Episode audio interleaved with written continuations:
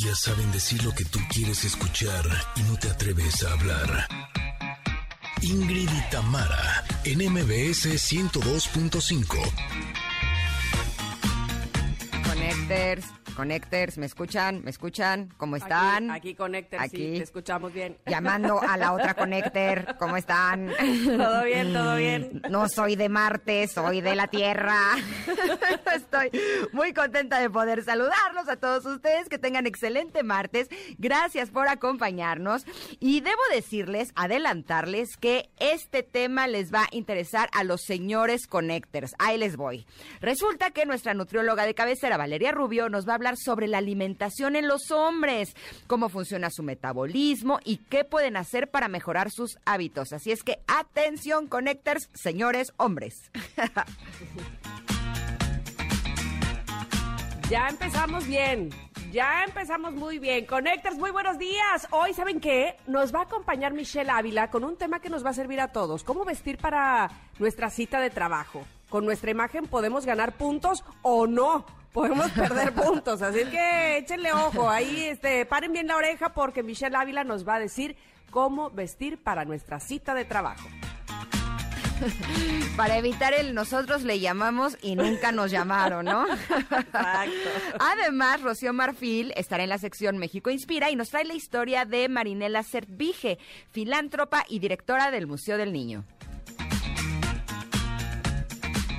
¿Saben qué? Tenemos casa llena. Estarán con nosotras las organizers. ¡Auch! ¿Quiénes son? Bueno, bueno, ellas nos van a decir todo lo que necesitamos saber para poner nuestra casa en orden de una vez por todas. Sí, por fin. Así es que, por favor, no se vayan. Quédense con nosotros. Somos Ingrid y Tamara y ya empezamos. Estamos en el 102.5 de MBS.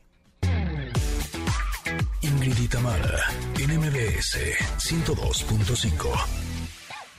Si todavía andaban medio adormilados, así medio atarugados, como yo comprenderé que tardo como cinco horas en despertarme completamente, esta canción seguramente ya los despertó. Se llama Ready to Go, es de República, y así es como les damos la bienvenida a Ingrid y Tamara, a toda la gente hermosa que nos está acompañando este día.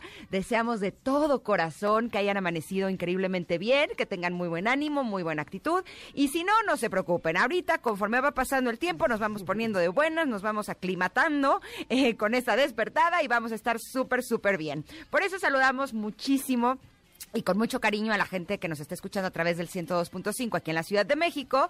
Eh, yo estoy actualmente en la cabina de MBS Noticias y desde aquí los saludamos con mucho gusto y también abrazamos así con, con un abrazo tropical, abrazo caluroso eh, a la gente que nos está escuchando en Córdoba a través de FM Globo 102.1, en Comitán, en Exa, en, en Comitán, hay mis lentes se vieron un poco mal en 95.7. Y por supuesto a todos los que nos están escuchando en sus autos o en el transporte público, estamos muy, muy felices de que estén con nosotras este día. ¿Tú cómo estás, Tamara Vargas? ¿Cómo amaneciste muy este día? bien, muy bien. Sí me costó, hoy sí me costó. Quién sabe por qué, pero la cama estaba más sabrosa que cualquier otro día y me abrazaba y me decía, no, quédate, quédate. Pero bueno, este, nada que un buen café jarocho no pueda, eh, pues, resarcir o no pueda arreglar. Así es que me aventé mis dos tazas. de una nada vez. nada dos más. tazas de café. Pero bueno, mira, muy contenta. La verdad es que muy feliz. Hace rato pensaba, si la gente, o sea, cuando ya estaba terminando Gaby Vargas y que ya veníamos nosotras, si la gente supiera lo que siento cuando sé que ya se va a abrir el micrófono, diría, ¿esta qué le pasa? Está loca, trae bichos en la panza. ¿o qué?". ¿Por Porque qué? de verdad me, me pongo muy contenta, digo, ay, ya vamos, ya vamos, ya vamos. O sea, Ah, Yo dije, trae bichos y te manda al baño, ¿cómo? no, como que, ¿sabes? Como que salto, como que trae hormigas esta niña o qué le pasa. Pero bueno, eh, finalmente estamos aquí, abrimos los micrófonos para ustedes, tenemos esa, esa sensación, estoy segura que todo, todo el, en la producción que hacemos este programa, de sabernos muy complacidos y muy contentos y muy... eh, bendecidos de que ustedes nos hayan elegido esta mañana como otras desde hace casi 10 meses, Ingrid, desde hace casi 10 meses que estamos en el 102.5 y eso nos pone muy, muy contentas. La pregunta del día de hoy me encanta, la verdad. es una pregunta que no es para nada profunda, que tiene eh, sobre todo que ver con nuestro día a día, ahora sí que con nuestros quehaceres domésticos y justamente todo, todo el programa del día de hoy eh, se, se conectó nuestra carta del comentarot, nuestras invitadas, nuestra pregunta del día, un poco sin querer, ¿no? Pero, pero tiene que ver con nuestra casa y la organización. Y justamente la pregunta del día dice, ¿cuál es ese quehacer que haces en tu casa, que es tu favorito, que te sale requete bien, que dices, ay, ¿cómo lo disfruto esto? ¿Y cuál es ese que detestas, que te fastidia, que dices, ay, por favor, pago para que alguien lo haga porque yo no? Muchas gracias. Por favor, Ingrid, necesitamos saber tu respuesta. Híjole, soy re mala. la verdad, la cocinada me sale, híjole, ir medio regular. Este, lavar los platos, creo que es lo que mejor me sale. Así me quedan bien limpiecitos. ¿Lo disfrutas, cantas, chiflas? ¿Qué haces mientras eh, O sea, no es así como que mi actividad favorita, pero de todo sí es lo que prefiero. Eh, lo que menos prefiero y lo que me sale peor, eh, yo creo que sí es la lavada de baños. Y sabes qué, la aspirada, me duele la espalda, no Ah, sé si sí, sí, la tengo mala técnica, mala técnica, necesito más práctica. ¿Tú? Mira, lo que más me gusta es ordenar closets. Me fascina bajar toda la ropa y doblar y subir y colgar. Me encanta así como queda al final clean. O, o, por ejemplo, la alacena. Bajar todo, todo, todo y otra vez subirlo, acomodarlo. Eso me encanta, me pone muy de buenas. Lo hago este, cantando, este, sí pongo mis canciones para hacer qué hacer, claro que sí. Y lo que no me Oye, gusta... pero además hoy vienen las organizers. Sí, ¡Yay! soy muy feliz con eso, para que me den tips. Pero bueno, lo que no me gusta nada es planchar ropa. Este, eso sí, no, no, no. Este, ya me, eh, sí hago como que es que meto la manga, ya sabes, en el burro de planchar y la acomodo y la raya y luego cuando me doy cuenta ya tengo doble raya en el pantalón, digo, ¿qué es esto? No me gusta nada. Pero bueno, este, platíquenos ustedes que ya nos han estado platicando en el, en el Twitter, arroba Ingrid Tamara MBS, sobre cuáles son sus actividades favoritas en el quehacer de la casa y cuáles no, cuáles no les gustan. En un ratito más les vamos a, a platicar las respuestas que, que hemos recibido. Oye, y tenemos regalitos, así es que atención, porque ustedes sabían que Dalí fue el encargado de crear las medallas olímpicas de 1986. Órale, qué, es un buen No dato, ¿no? sabía. Ujú. Sí, y las puedes ver todas en Dalí.1, que es una exposición con más de 250 obras originales de este artista, escultor y pintor. Está padre, ¿no? Padrísimo. Estará disponible hasta el 30 de junio nada más en la Galería Daliana en Centro Santa Fe de 12 del día a 8 de la noche entre semana y de 11 del día a 9 de la noche los fines de semana.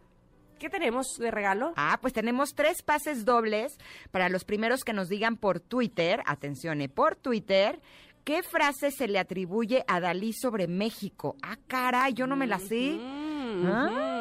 Bueno, sí, sí, sí, sí. Este, A ratito se las decimos cuando tengamos a los ganadores, ¿va? Exactamente. Por lo pronto esperamos sus respuestas en arroba Ingrid Tamara MBS. Las primeras tres que lleguen correctas, por supuesto, se llevarán estos pases dobles para disfrutar de esta exposición en Dalí 2.1. Bueno, es momento de irnos a un corte, Ingrid. Sí, sí, pero regresamos con la carta del comentarot que está re chula como siempre. Somos Ingrid y Tamara y estamos aquí en el 102.5.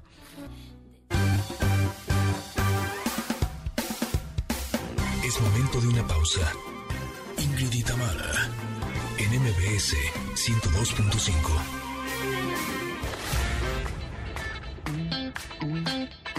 Ingrid y Tamara, en MBS 102.5. Continuamos. De regreso estamos con nuestra carta del comentarot. Ay, me, me llama tanto la atención que me, me haya tocado esta carta que se llama Como en casa, en ninguna parte. Ándale. Ándale. Ah, mira. Les voy a platicar esta carta, eh, la imagen. Además que desde que la vi dije, le tengo que preguntar a Ingrid, ella cómo le llama esto. Es como un pedestal, un perchero, sobre qué, eh, es- esta, esta varita que va así, este, hacia arriba, ¿cómo, a- cómo le dices? Este. mm, este, Este.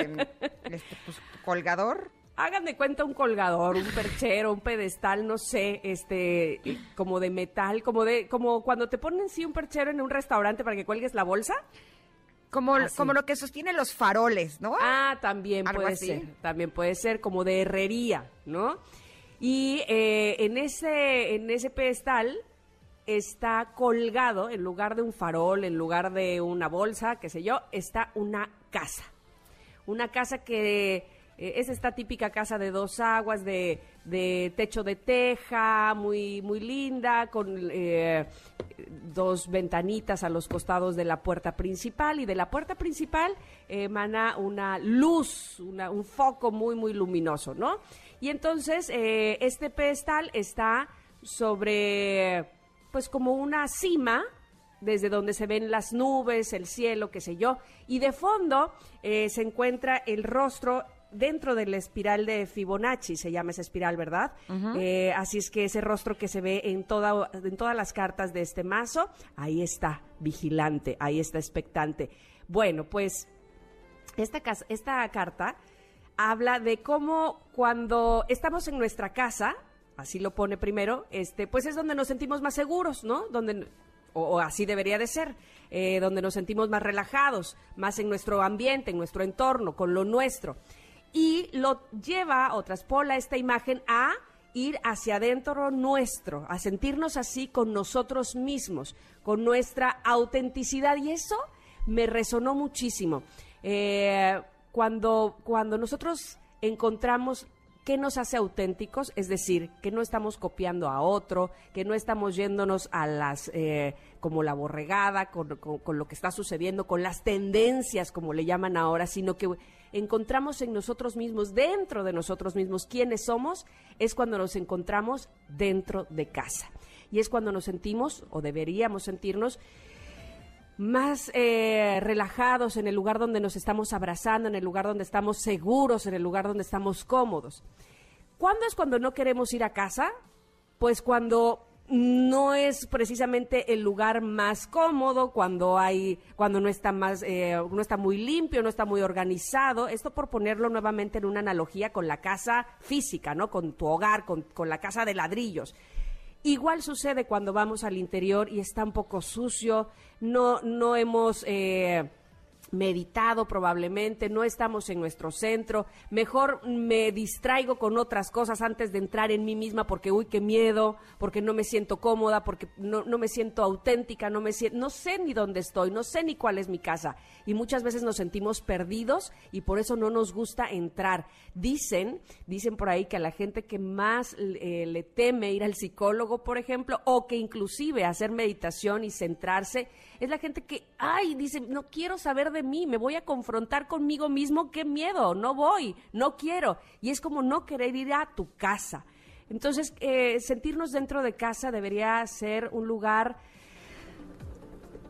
cómodo, que te acoja, que te reciba, que te respete como eres, que te acepte. Eh, habla mucho del amor propio esta carta pero también habla de otra parte, que voy a hacer un, un, espacio para Ingrid, obviamente, antes de hablar de esto de muchas veces ir a casa o lo familiar no es precisamente lo mejor. Pero voy a ir contigo, Ingrid. ¿Qué piensas de inicio de estar dentro de ti como si fuera tu casa?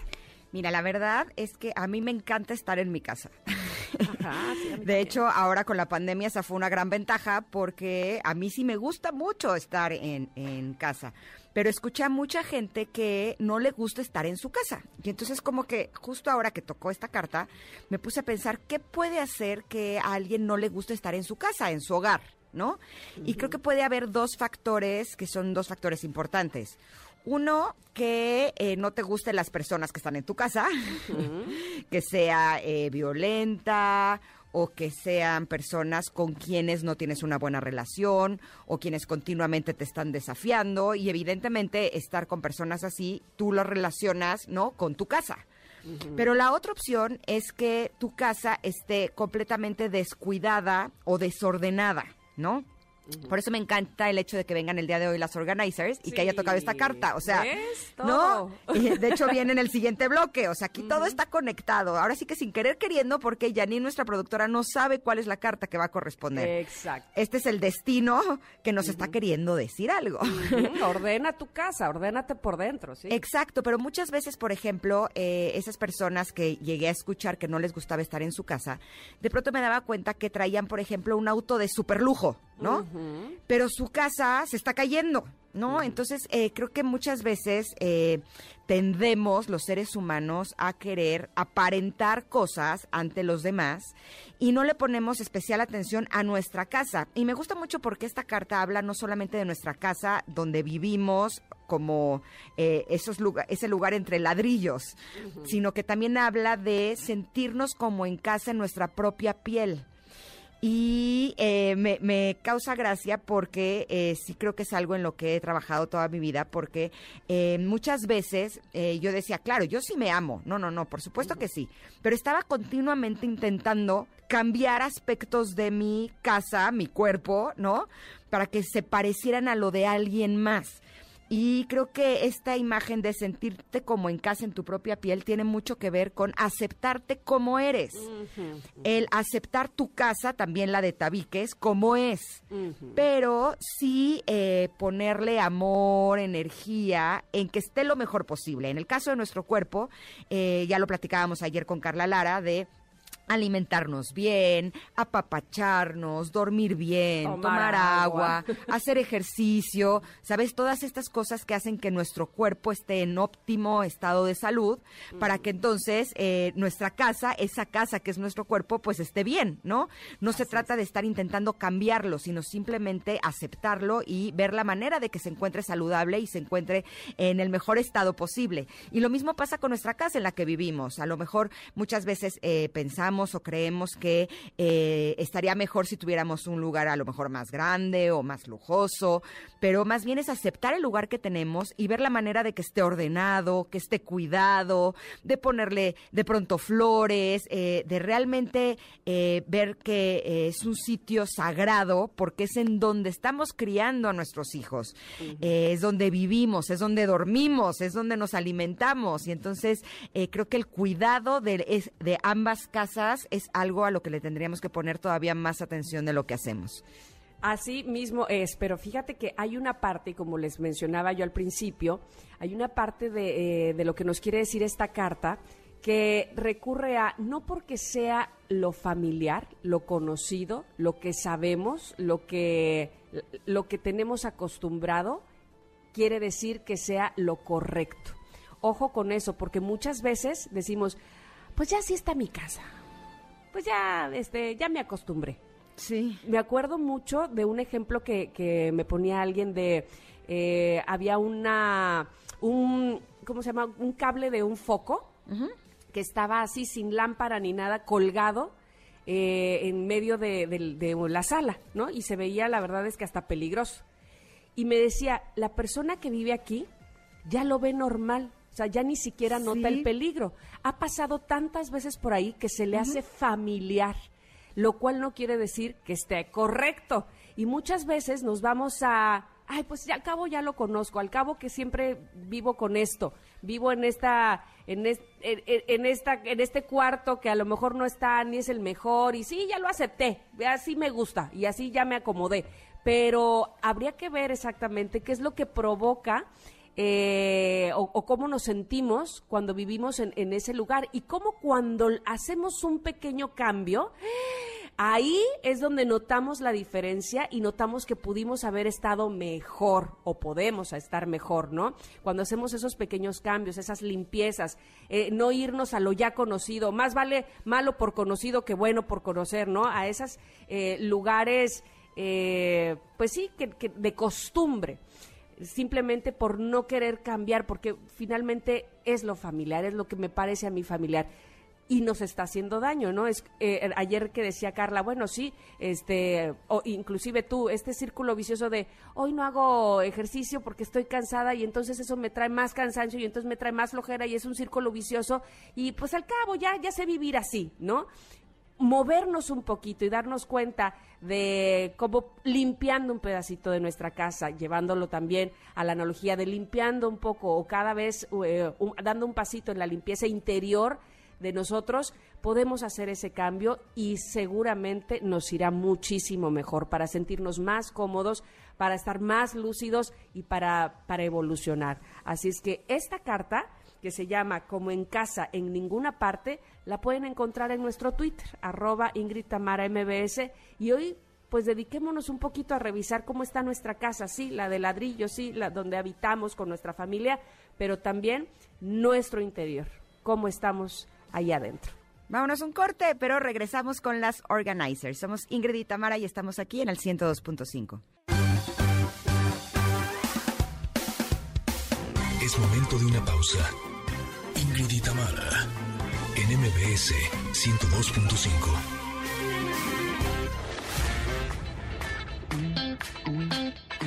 Ingrid y Tamara en MBS 102.5. Continuamos. Estamos todas bailando en cabina. Obvio, obvio que sí. Qué buena canción, como me gusta. Bueno, pues resulta que me gusta mucho el día de hoy poder recibir a dos grandes invitadas aquí en la cabina de Ingrid y Tamara, porque hemos hablado, eh, sobre todo han salido muchísimo en la carta del comentarot, la importancia de hacer limpieza, de ordenarnos, de ordenar nuestra casa. Justo salió hoy en la carta también de eh, que cómo cuando ordenamos nuestra casa se puede reflejar también en nuestras emociones y en cómo nos podemos sentir bien a través de ello. Y por eso estoy súper contenta de tener el día de hoy a Laisa Tawil y a Liliana Pérez. Ellas son las organizers, que son las expertas máximas en el orden de casa. Bienvenidas, ¿cómo Muchas están? Gracias. Bien, gracias. gracias. por tenernos acá. Nos da mucho gusto poder compartir contigo y con toda la gente que nos escucha.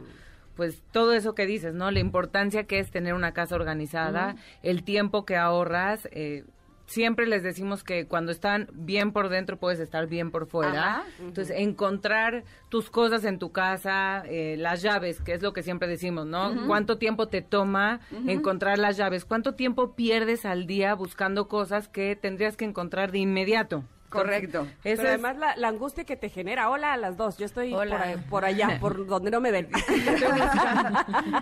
Pero la- más allá del tiempo es la angustia que te genera, ¿no? Y, y lo que se va conformando con eso, a lo mejor el enojo de, ah, otra vez me pasó, ¿no? Sí, no, y ya te quieres ir y, y vas agarrando las cosas como puedes y las vas aventando en lugares diferentes, ¿no? Porque ya te tienes que ir y tienes que guardar las cosas. Entonces, cuando llevas un orden, siempre hablamos de poner cada cosa en un lugar. Le tienes que asignar a cada cosa un lugar para que para ti sea más fácil encontrarlo y guardarlo.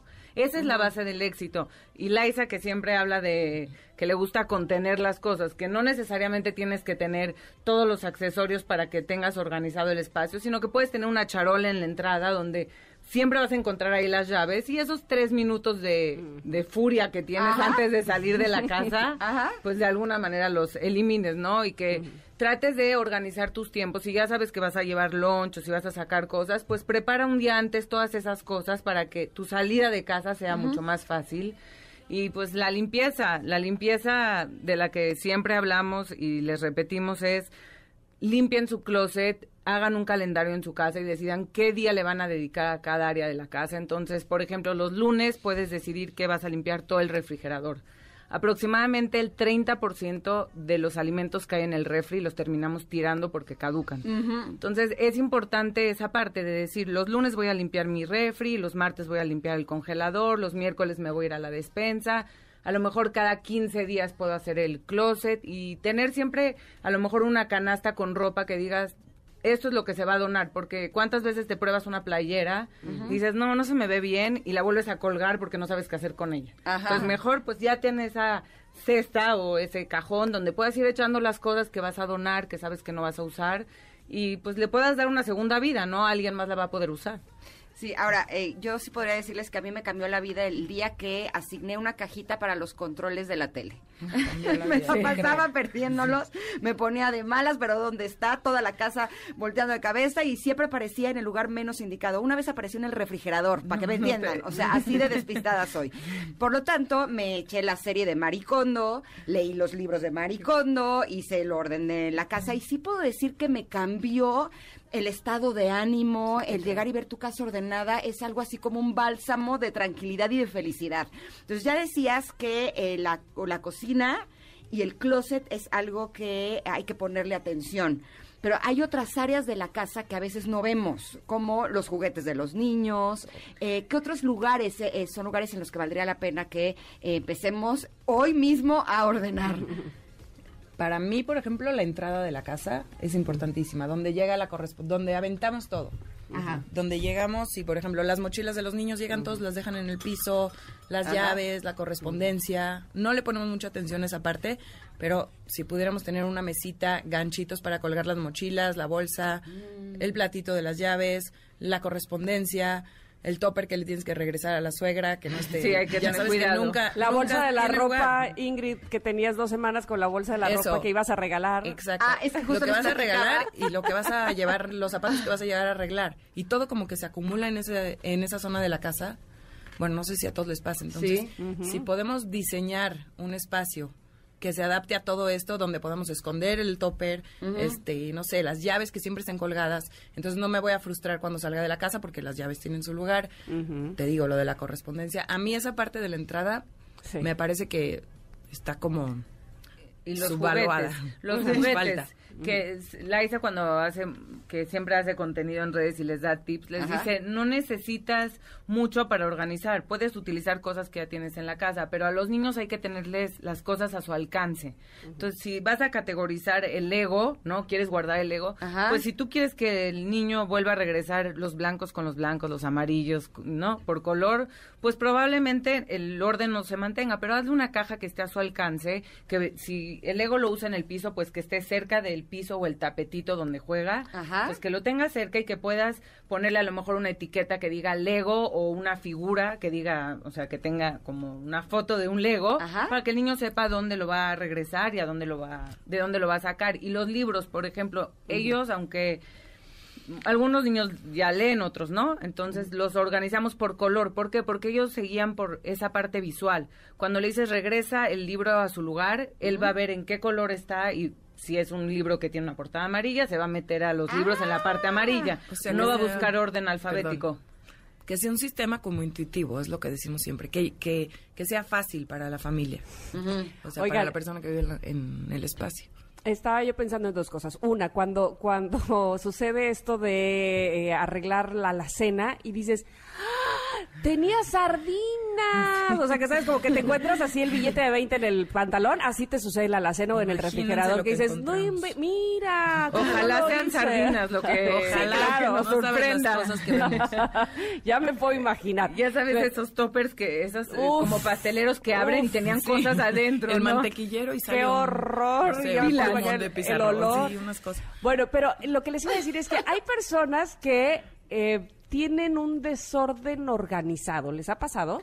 Yo me acuerdo que tengo una muy, muy buena amiga que, no, que, que cuando Nada más se ríen, ¿eh? Las dos. Nos estamos riendo, nos encantaría verte para que entendieras. Ya, yo sé, yo sé, yo sé, pero miren, les platico. Tengo una muy buena amiga que cuando su mamá iba a su casa, mi amiga es un desorden tal, pero un desorden, y su mamá le quería arreglar las cosas. Le decía, no, no, no, no, no, no, no me muevas nada, porque yo sé dónde está todo. Y veías la casa y era qué cosa, ¿dónde está? No sabías, o sea, era un mundo de ropa sobre ropa, trastes sobre trastes, o sea, ¿cómo le hace esa gente? O, o- o- hay, un- hay una manera de, de estar desorganizado, pero organizado al mismo tiempo. O sea, sí nos ha tocado, sí nos ha tocado. Ahorita acabamos de hacer un, un área que era un beauty closet. Y entonces cuando abrió su cajón le dije, por favor déjame meter la mano en tu cajón de tu escritorio. Y me dijo, no, yo lo tengo así desorganizado, pero sé exactamente dónde están las cosas. También hay veces creo que nos escudamos en eso, ¿no? Claro. No, yo sé dónde está todo, no me lo toques. O sea, yo, yo sí tengo mi cajón, o sea, que está con llave, que nadie lo va a ver, nadie conoce el contenido y Ay, es Dios un mío. desorden organizado. Tú tampoco lo conoces. Tampoco. es, es mi desorden organizado, pero es el único espacio donde me puedo liberar y tener un son hacer un Claro. cajoncito. También lo que yo creo es que hay una cosa que es orden visual y otra cosa que es estar organizado. A la hora, por ejemplo, de que si en el closet tenemos todos los ganchos iguales o todas las cajas en el maletero iguales, eso es orden visual. Se ve bonito porque se ve todo igual y porque porque visualmente no nos está alterando, pero puede que algo no esté súper ordenado, que no se vea todo derechito, que no esté en cajitas, y esté ordenado porque pues tú sabes dónde está. Lo más importante es que las cosas tengan su lugar. Si si las cosas si algo tiene su lugar, si tú sabes dónde va, yo creo que está ordenado. Ahora, si acumulas mucho, también ese es bueno, para mí es el problema principal cuando acumulamos porque compramos con un nivel de inconsciencia en estas épocas que tenemos demasiadas cosas y no hay forma de tener control sobre tantas cosas. Entonces, pues sí pasa lo del cajón. No, y ah, en la despensa luego compran, no sé, tres Magis, ¿no? Salsa Maggi, no sé marcas, perdón. y tienen dos abiertas, ni siquiera tienen un sistema. Entonces, ¿qué pasa? Cuando lo abres, pues ya empieza a haber algún tipo de contaminación, luego tampoco limpian los envases antes de guardarlos en el refrigerador. Entonces, hay que generar esa conciencia. Después de esta pandemia, todos aprendimos a comprar en línea los alimentos, ¿no? Porque si no supiste cómo comprar, pues mm, dejaste de comer por lo menos de marzo a, mayo. Exacto. Entonces, no hay necesidad de comprar cantidades eh, industriales de cosas como si el mundo se fuera a acabar. Hay que tener en la casa solamente lo que necesitamos, en tu closet solamente lo que con los ojos cerrados te pondrías. Así que eh, entres a tu closet, agarres una prenda y si con los ojos cerrados te la pones, listo, es parte de tu closet. O si la volverías a comprar también, pero si no, hay que darle espacio. El closet también siempre les decimos que tiene que respirar. Luego necesitas como seis manos para poder meter un gancho de lo apretado que están, ¿no? y tampoco funciona, no no ves las prendas, se te arruga toda la ropa, entonces es mejor tener menos pero cosas que uses en vez de seguir acumulando cosas que no necesitas. En lo personal, haz de cuenta que yo lo que empecé a hacer, eh, me traumaba un poco que cuando compraba algo me lo traían en una caja. Y yo decía, es que eso es basura. Hasta que dije, ¿y si las cajas las empiezo a usar para ordenar los cajones o, la, o donde están las repisas y demás? Entonces, cajas de zapatos, de lentes o incluso de otras compras, de regalos, cuando son como un poquito más gorditas, que siento que me van a aguantar un poco mejor. O sea, y terminé ordenando hasta mis lipsticks, este, ¿sabes? Todo, o sea, todo, cada cajón, exacto, cada cajón está lleno de cajitas en donde puedo meter las cosas. Esa puede ser una buena idea, ¿no? La Isa siempre les dice Siempre se las ponemos ahí en los tips. ¿Ah, las del teléfono, por ejemplo, son buenas. Ah, las del celular, claro. esas también las uso. Y son dobles, porque las abres. Mira, es un organizer. Oigan, eh, estaba pensando que otro punto importantísimo de organizar es los papeles importantes. Yo fui archivera, yo creo que me dediqué a archivar en otra vida. O sea, lo que más me gusta es archivar papeles. Yo creo que sigo guardando papeles que a lo mejor ya pudiera tirar, pero como me encanta ver mi archivero, eh, creo que por eso lo hago. Pero sí, hay que asignar, por ejemplo, yo tengo papeles de entrada y de salida, además de mi archivero. Entonces, los de entrada quiere decir que todavía no, no los he guardado y necesito meterlos en una categoría. Pero lo más fácil de veras es comprar un archivero, ponerle folders colgantes y ponerle los tags y guardar los papeles que sí necesitas. Y si no, ya hay aplicaciones en el celular que escanean los documentos y los puedes tener por por categoría, eh, actas de nacimiento, yo en mi, en mi caso lo tengo por nombre de cada miembro de la familia. Entonces tengo su pasaporte, su acta de nacimiento, su CURP y también de alguna manera los tengo a la mano, porque luego necesitas ese documento para la escuela, para algún trámite y no lo tienes.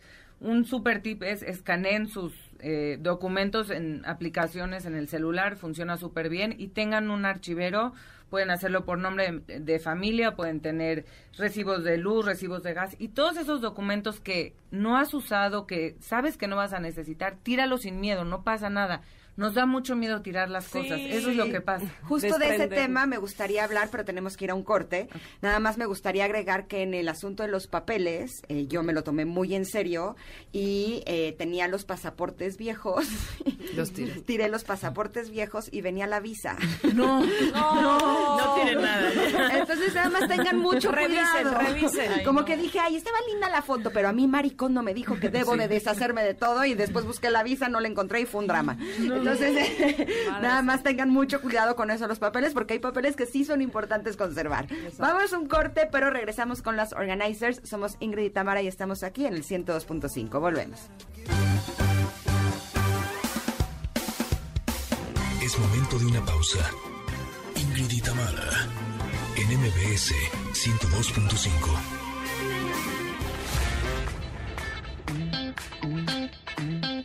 Tamara, NMBS 102.5. Continuamos. Yeah. Recordando a Wham y a George Michael, Qué, qué buena canción esta, ¿no? no Tiene flow, no, tiene no pare- flow. no pasa de moda. Bueno, en fin, estamos de regreso con ustedes. Qué bueno que ustedes con nosotros también. Eh, en el bloque pasado dábamos la bienvenida a Laisa Towell y Liliana Pérez de las Organizers, que ya las estoy siguiendo en Instagram. Qué maravilla, quiero hacerlo todo así. este, qué manera tan bonita de organizar. Pero antes de irnos al corte, hablábamos de nos da miedo desprendernos. Nos Sí. da miedo tirar las cosas porque vaya a ser que al rato las necesitemos, ¿no? Y pasan 20 años y nada. ¿Qué hacemos? Había una vez que nos escribió una chava y nos decía, es que mi esposo no me deja tirar nada, ¿qué podemos hacer? Dije, mira, te voy a dar un tip que se va a enojar ya después cuando lo descubra. Escóndele, ah, que tenía DVDs, ¿no? Y ni siquiera Ajá. ya tengo para meter el DVD, Exacto, no me deja tirarlo. Dije, mira, guárdalos en una caja de cartón y escóndela en tu closet y dale dos meses, a ver si te los pide. Si en dos meses no te los pide, ya tienes como un argumento, ¿no? Ah. Oye, te los escondí dos meses y, ni ni siquiera te diste cuenta. Ah. Creo que es momento de sacarlos. Entonces, esas, esa es una manera, ¿no? De, de decirles, oye, por favor, pues despréndete. Y luego, ¿sabes qué? También hay otras emociones que están involucradas. Alguna pérdida que tuvieron de un familiar o, o personas cercanas y les cuesta trabajo desprenderse de las cosas porque no pueden... O sea, eso es lo que les cuesta. Entonces, sí hemos tenido... Tuvimos... Acércate.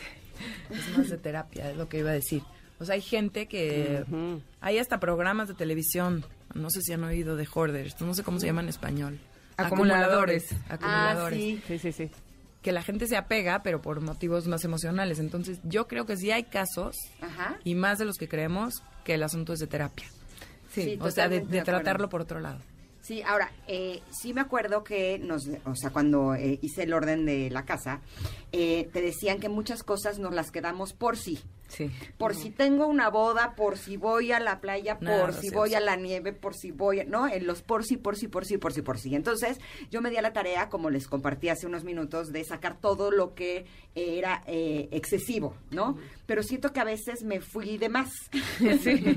no solo en el caso de los pasaportes, o sea, a veces sí saqué cosas de ropa y de pronto se la veía a alguien y yo, pero sí está bien padre, no sé por qué lo saqué. ¿Qué es lo que sí vale la pena que conservemos? Es que tiene que ser al revés, como lo acabas de decir. No es que voy a sacar, es con qué sí me quiero quedar. Ok. Hay que cambiar eh, la forma en la que hacemos limpieza. Con qué sí me quiero quedar y lo demás lo podemos sacar, pero también nos da gusto cuando se lo vemos a alguien más. Finalmente, porque tienen meses en el closet. Hay una metodología que la verdad no usamos nosotros por estética. Este, Lo de los por- ganchos. Lo de los ganchos. Así, pero ¿qué va a decir? ¿Qué va a sí. La mato. ¿Cuál es lo de los ganchos? Platícale. Ah, mira, es un tip, está muy, está muy, nosotros no lo podemos usar porque no, no- Visualmente no. visualmente me muero. Pero, si tú tienes toda tu ropa, el primero de enero, la volte- volteas el gancho así, no sé cómo explicarlo sin que me vean. Todos los ganchos Volteas en el mismo atrás, sentido. Todos, el gancho- Ajá, todos los ganchos como para den- por dentro. Entonces, cuando tú te pones una prenda, tú sacas el gancho y ¿Cuál? lo metes bien cuando la regresas. Ajá. Entonces, al final del año vamos a ver cuántos ganchos quedaron para atrás. Me encanta. Me encanta, a mí también me encanta, pero vas a ver tus ganchos todos chuecos y pues ahí. Bueno, ponle un hilo de Es color o algo. alguna señal, Ajá, algo ajá. que señale que esa prenda ya la usaste este año. Se van a traumar de que no usan ni el 80% de lo que tienen. Ya la creo, mayoría de la gente que nos está Porque escuchando. además usamos la misma como, La misma, pf, no sé, de 365 días la usamos 220. Así es. No, porque da flojera pensar cómo No, y combinar. porque te y nos bien. encanta, Si tienes exacto. ocho pantalones negros, ¿por qué te vas a poner el que te ves este...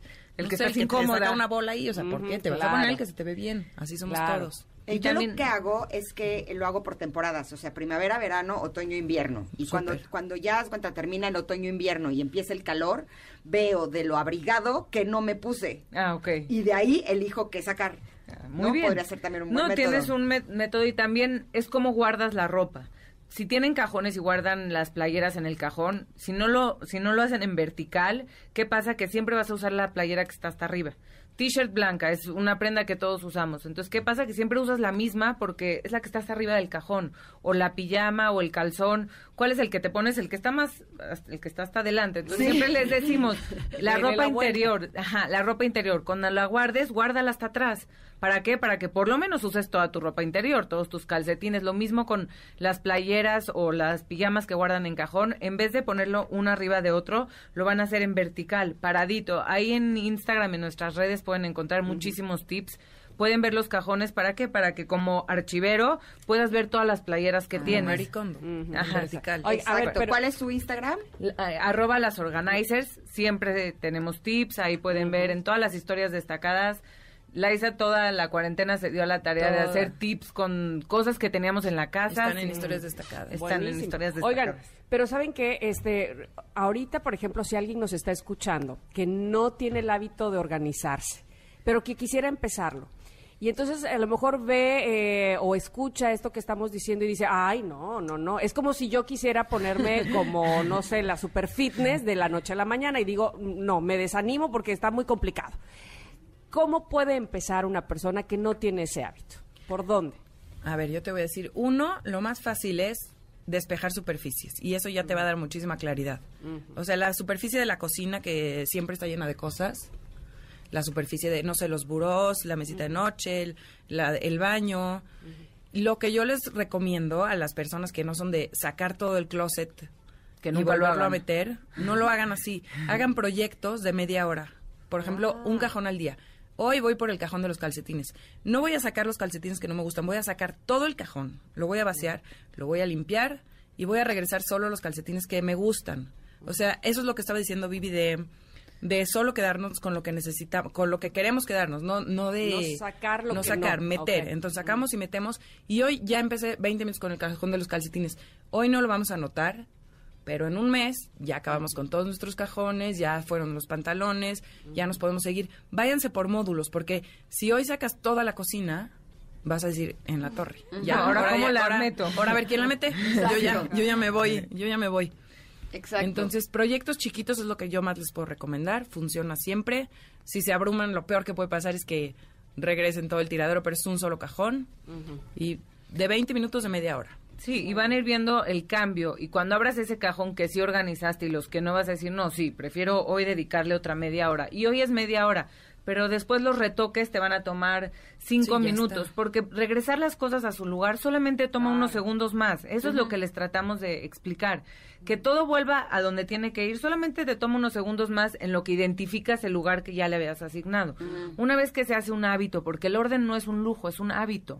Todos podemos tener orden, podemos usar cualquier cosa para contener, que es la base, y para etiquetar. Porque luego guardan cajas eh, o en el maletero o en, en algún closet y no saben qué hay dentro.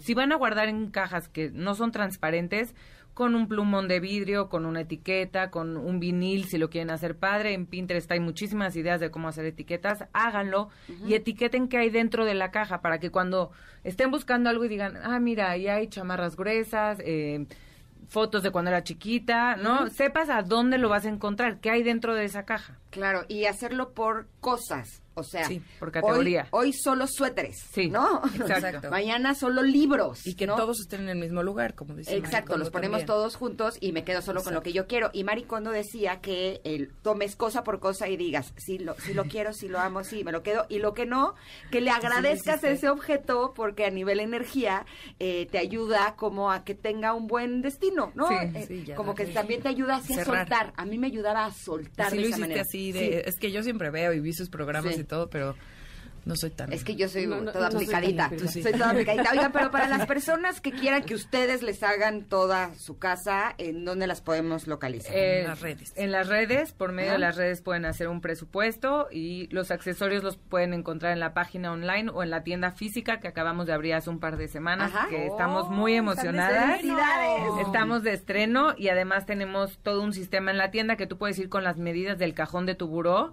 y me dices, mira, este mide 40 por 30 y tenemos como unas planillas que Ajá. marcamos esa Oh, wow. medida y juntas Ahí decidimos qué accesorios vas a poner para que te quede perfecto. La, la tienda se llama Las Organizers. Sí, y la las organizers con Organizers. Z se escribe. Las Todo organizers. se llama las organizers. Perfecto. Pues muchísimas gracias por A haber ti. estado con nosotras. Gracias por recibirnos y por este espacio. Qué placer. maravilla. Nada más para, para, este un plus. Porque luego sí queremos organizar, por ejemplo, el closet, pero no sabemos ni doblar las cosas, entonces nos queda hecho un pelotero. También ellas les enseñan a doblar. Estoy, estoy fascinada, ya me quedé aquí clavada viéndolas. Bueno, les agradecemos mucho y les mandamos un abrazo. Muchas gracias. Gracias. Gracias Vámonos a un corte y regresamos con la segunda hora de Ingrid y Tamara aquí en el 102.5. Es momento de una pausa. Ingrid y Tamara, en MBS 102.5.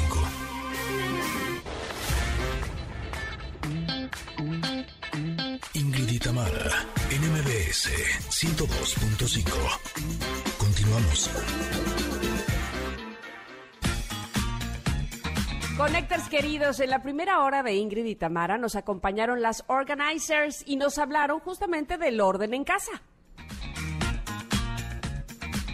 A la hora, por ejemplo, de que si en el closet tenemos todos los ganchos iguales o todas las cajas en el maletero iguales, eso es orden visual. Se ve bonito porque se ve todo igual, y- pero puede que algo no esté súper ordenado, que no se vea todo derechito, que no esté en cajitas y esté ordenado porque pues tú sabes dónde está. Lo más importante es que las cosas tengan su lugar. Si, si las cosas, si algo tiene su lugar, si tú sabes dónde va, yo creo que está ordenado. Estuvo bien interesante. Si no tuvieron oportunidad de escucharlo, eh, búsquenlo en la tarde en nuestras plataformas digitales en el podcast porque realmente les va, les va a interesar. Y más adelante también estará con nosotras Michelle Ávila que nos dirá cómo vestirnos para una cita de trabajo. Y por si esto fuera poco, Valeria Rubio hablará de la alimentación de los hombres. Continuemos con Ingrid y Tamara aquí en el 102.5.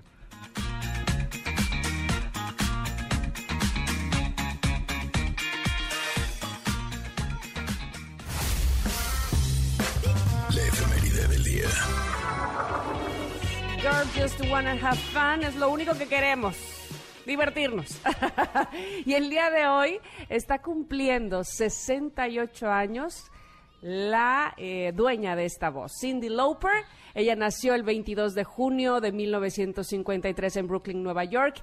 Y en la década de los 80 nos hizo bailar y todavía, por supuesto, porque esta canción no deja de ser un clásico, no deja de, de escucharse en la radio.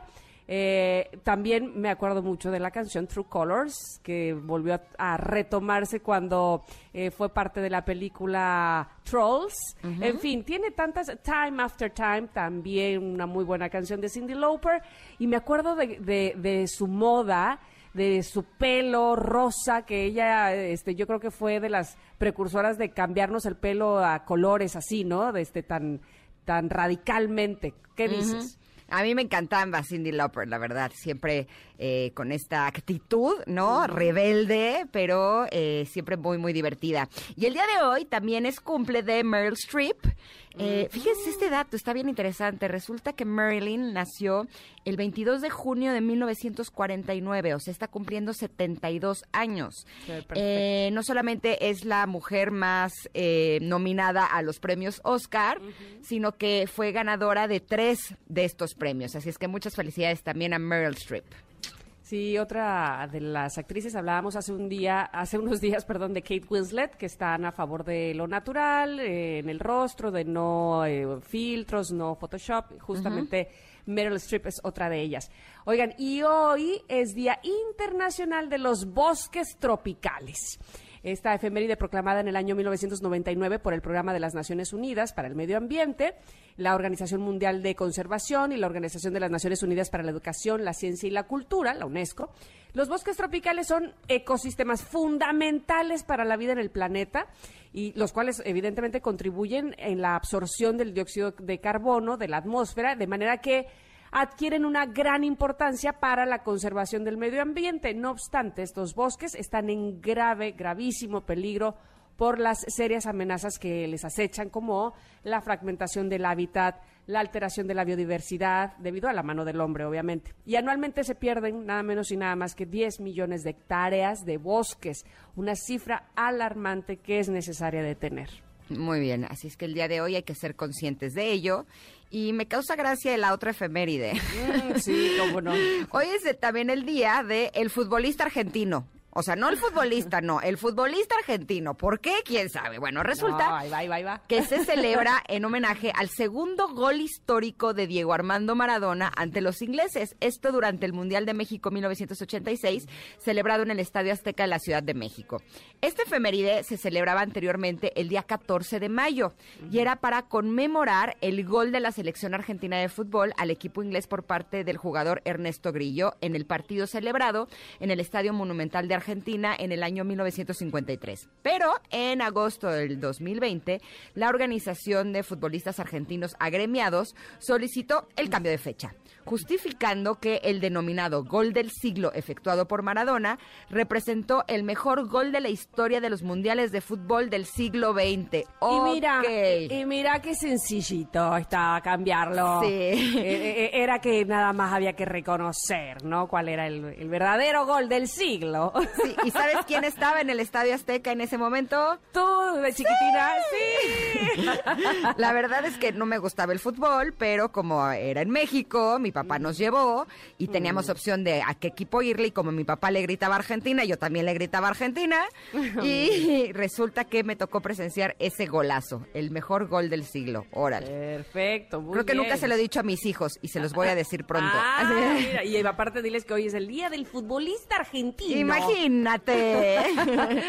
Bueno, bueno, eh, tenemos regalos, muchachos. Me encanta este bloque porque también tenemos regalos. Y eh, el Teatro del Parque Interlomas tiene el gusto de presentar Voy a ser papá, una comedia traída desde Broadway, porta- protagonizada por Plutarco Asa y que marca además el regreso de Adal Ramones como director. ¿Qué hay que Tenemos hacer? Tenemos tres pases dobles para el jueves 24 de junio a las 8.30 de la noche. Solamente tienes que llamar al 55 51 66 1025 y gana. Te lo repito, 55 51 66 1025 y ganas. Listo. Ay, sí, va a estar muy bien este que ustedes vayan a esta obra. Mañana tendremos al protagonista, Plutarco Asa, aquí en cabina.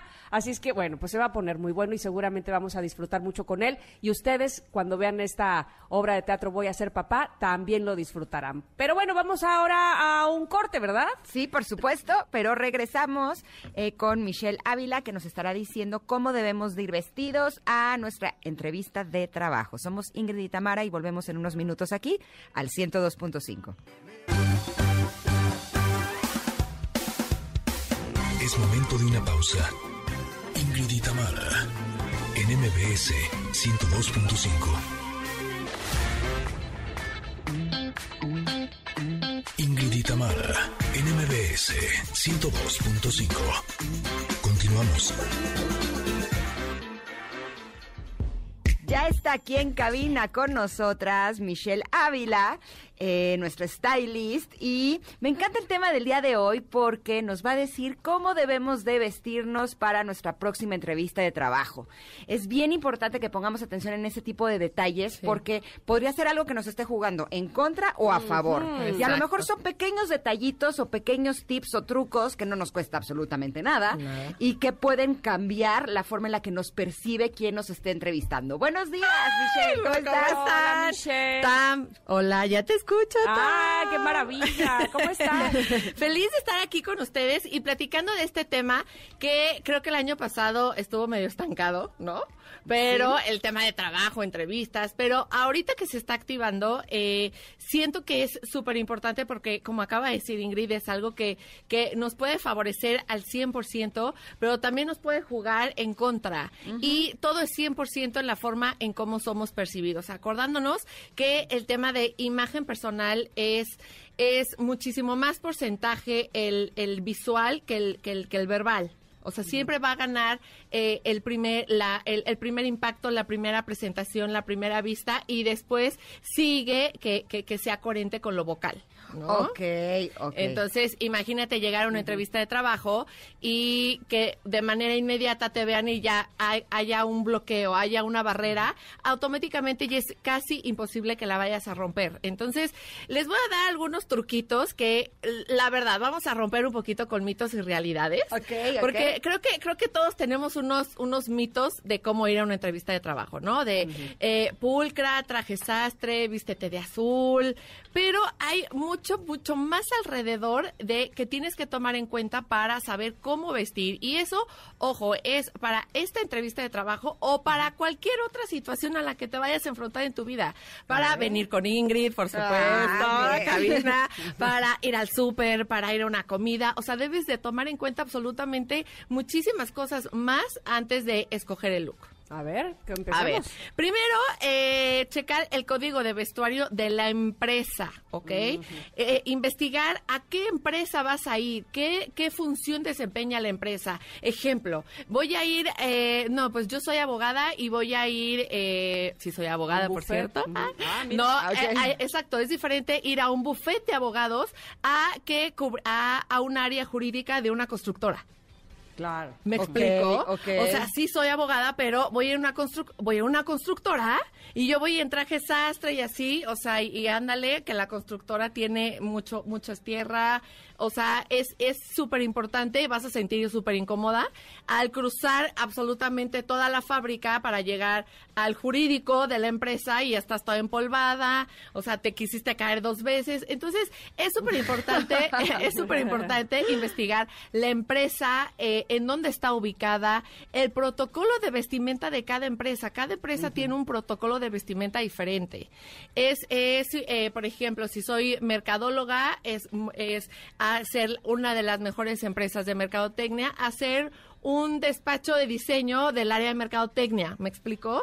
y, eh, y conocer las instalaciones, porque de repente lo que acabo de decir, hay muchas escaleras y tú con el tacón así y no hay elevador, ¿no? Y tú con el tacón así y llegas toda sudada, toda brillosa a tu entrevista y todo eso te juega que no tiene nada que ver con el con el look, pero sí tiene que ver con la investigación como un profesional. ¿Estamos de acuerdo? ¿Alguna Totalmente. Totalmente, totalmente. Oye, pero además, este, ahorita, por ejemplo, lo, lo enfocas a, a mujeres, pero sin duda los hombres también tienen que estar al tiro, ¿verdad? Sí, esa- digo yo aquí porque estoy entre mujeres, tienes Sí, sí. toda la razón, mi querida Tam.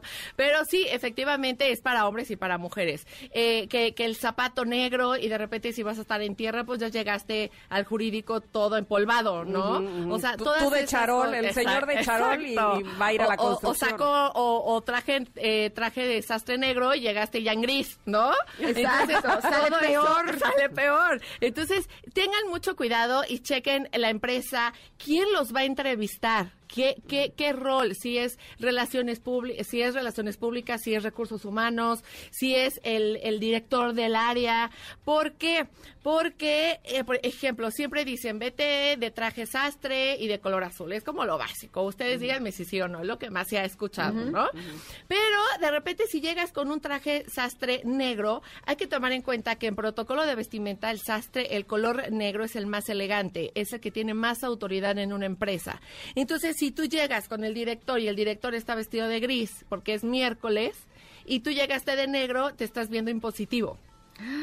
Entonces te puedes llevar, o sea, se puede llegar a ver como yo quiero demostrar más autoridad que tú. Entonces Así, vengo a quitarte la Vengo- chamba, así, ¿no? Copper, me veo con más autoridad que tú. Entonces, siempre estar investigando quién nos va a entrevistar para, para, para, para estar a la iguala y, y saber qué poder, eh, qué, qué poder, qué poder transmitir a, a, eh, a través de, de nuestra profesión, por supuesto, y de nuestra vestimenta. Ok, hay que transmitir profesionalismo. No se disfracen de algo que no son. ¿Ok? Porque de repente las mamás o, o los chavitos que están saliendo a la universidad de tu primera entrevista y tu primer saco y la falda y la falda lápiz, ¿no? Y la chava así súper creativa. Y no, porque la mamá dijo que fuera así a su primera entrevista. Y se sienten incómodas. Te ves disfrazada y al final del día, cuando hay una interacción vocal de demostrar tu, tu, tu profesión o lo que estudiaste, hay una incoherencia porque, o sea, te vas a ver incómoda.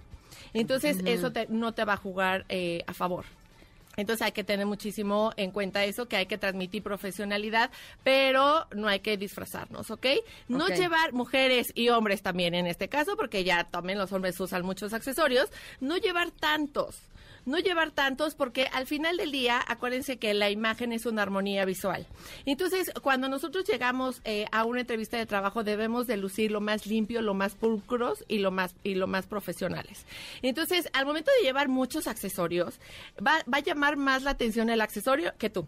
¿No? Ok. Y vas a ser recordada por el accesorio y no por lo que dijiste o por lo que proyectaste, sino, ay, sí me acuerdo que tenía uñas fosforescentes, por ejemplo, Ay, ¿no? Ajá. O que se están utilizando, o que tenía 20 mil anillos, o que tenía muchas pulseras y de repente al momento de estar interactuando hay un sonadero. Entonces, claro. la, ajá, y la persona que está es así como, ajá, sonaja, ¿no? La niña sonaja. Entonces, tengan muchísimo cuidado. Oye, y esto sucede también, perdón, eh, en este momento me brinco, con el perfume. Ah, a eso, ajá, justo Híjole. también. No usar mucho perfume, tengan mucho cuidado. Estoy de acuerdo. Con las personas que usan mucho perfume, que usan varios perfumes al día y además que usan perfumes fuertes. Porque de repente las mujeres, la verdad, hay que reconocerlo, somos de estarnos echando body wash, body lotions, desodorante y traemos un perfume en la camioneta y traemos un perfume en, en, en la mochila, otro perfume en el portafolio, o sea, traemos muchos perfumes. Entonces, ahí vamos a entrar y te así te bañas, ¿no? Y cuando son perfumes muy fuertes, yo que parezco, o sea, per- personalmente parezco migraña, o sea, de repente eh, llegan personas así con un olor súper fuerte y haz de cuenta que es Sí. un calambre. A mí me la taladra la Ajá, frente. sí. También. Y es así, Dios mío, ya Y- no quiero que hables, ya quiero que te vayas. Y se va y, sigue oliendo. y sigue oliendo. Me Dios sigue oliendo la nariz, me todo el día y menos oh, gracias a Dios no hay saludo ahorita de cachete porque si no se te queda del cachete impregnado todo el día el olor no y eso pasa no con los perfumes fuertes sino con absolutamente todo. Si tú no sabes a la persona con la que estás interactuando si le va a agradar o no le va a agradar. Entonces sé muy dócil. La zona límite para que te, llen- te, te llegue tu perfume es el largo de tu mano. Es como un tip si rebasa el largo de tu mano es porque la persona que va a estar al lado ya le va a molestar el largo de tu mano extendida. O sea, por ejemplo, si a ti te llega de aquí a allá el perfume, es que estoy utilizando demasiado. Sí, Mitch, Ah. estás utilizando Yo nada más demasiado. hago cara de, sí, sí me huele tu perfume. Pero porque acabo de llegar, acabo de llegar. Estoy Ok, arrasé, ok. arrasé. Ahí sí se puede. Por además huele rico. Ay, gracias, amiga. Pero, entonces, si vas a estar una hora o así, imagínate que fuera súper fuerte, hasta ganas de vomitar puede dar. Entonces, que, que, que no, que no, que no, que no saturemos tampoco la imagen olfativa, que es imagen no verbal también, ¿ok? Ok, ahora dime una cosa, ¿qué hacemos con lo sexy? Con lo sexy. Tanto hombre como también. mujer, o sea, ¿qué Muy tan bien. pegadito, No. escotado, qué tanta piel podemos Cero. enseñar en una entrevista de trabajo? Nada, nulo, guárdenla. O sea, faldas, ¿no? Nada, faldas, pero falda lápiz, de la falda midi que estábamos hablando el otro día. Ajá. Faldas mini no, no podemos eh, sobreexponer eh, nuestro cuerpo y que se pueda llegar a confundir en nuestra entrevista de trabajo. Eso para mujeres y para hombres, entonces no usar transparencias, no usar eh, encajes, por ejemplo, que se vayan a notar o en las playeritas que de repente tienen terminaciones de encaje, evítenlas. Y eh, hombres también camisas muy ajustadas o sacos muy ajustados y abiertos. Eh, eh, utilícenlo, nada de que sea slim fit, que todo sea regular fit, que es un corte regular, eh, para, para, que, para que no se vaya a confundir, ¿no? Porque de repente sí hay personas seductoras, pero lo pueden demostrar de otra manera sin enseñar piel en la primera entrevista de trabajo. Ok, lo que entiendo entonces es que lo llamativo debe ser tu discurso. Exactamente. No tu ropa, tu maquillaje o tu perfume. ¿no? Exactamente, debe de ser como demasiado pulcro, debe de ser una armonía que te vean y que digan, qué bonita te ves, pero no estás saturada en absolutamente nada, ni en perfume, aguas con el maquillaje, porque de repente, ay, me quiero ver súper bonita y te maquillas smokey ahí en, en- a las 12 del día y es así, no, y la, o sea, ya sabes, es demasiado. Tengan mucho cuidado, eh, por ejemplo, las chavitas que de repente dicen, me tengo que eh, sobre, sobre maquillar para, para pro- proyectar más, ser, ser como más, eh, más madura, y eso no es cierto, o sea, ta- también la forma en cómo te comportes, for- la forma en cómo hables, y la forma, puntualidad, por ejemplo, no puedes llegar corriendo sudada, de, ay, perdón, es que, este, eh, la micro no pasó a esa hora, ¿no? A la hora acostumbrada, o sea, o sea, la micro se le, se le ponchó la llanta, o no sé, o no llegó el Uber, o pasan muchas cosas, entonces por eso deben tener mucho tiempo, mu- mucha cuestión de, de puntualidad y es mejor salir media hora antes y llegar a tu, a tu entrevista media hora antes y estar afuera, que llegar sudando, corriendo y toda apresurada, porque eso también, ahorita platicaban de la organización, eso también demuestra una mala organización. Claro, no, y además si llegas estresada Sí, o estresado, ya tu discurso no va a ser tan No ser pulcro porque mismo. ya estás estresado, no vas, no vas a tener tranquilidad para hablar. Y yo creo que en una entrevista de trabajo que te escuchen tranquilo, Sí. eh, le da como seguridad a quien te está contratando, ¿no? Sí. De que eres una persona que sabe lo que dice, que va a estar haciendo las cosas correctamente y una persona segura de sí, Sí. misma, ¿no? Y eso crea 100% ser una persona verosímil y, y que puedes jugar un rol importante para, para el puesto, ¿no? Eh, por ejemplo, un bolso adecuado, aguas con los bolsos, porque de repente son de colores. Eh, de repente son de colores o tienen mucho o, o animal print o muchas perlas o algo así. Siempre debe de ser lo más profesional y es importante lo que les digo, a qué a qué entrevista van ahí, porque si vas como un creativo, diseñador gráfico de una, pues hasta puedes ir de tenis, pero que tus tenis sean lo más limpio posible. claro. Exactamente, porque de repente es algo súper creativo y de repente llegas con trajes sastre y se burlan, ¿no? Es así de no, es, o sea, entonces por eso siempre investigar el rol, checar la vestimenta, tu tu tu tu ropa debe estar eh, súper planchada súper planchada, ninguna, ninguna, ninguna mancha. Los zapatos en mujeres deben de ser zapatos cerrados, de preferencia en la primera entrevista.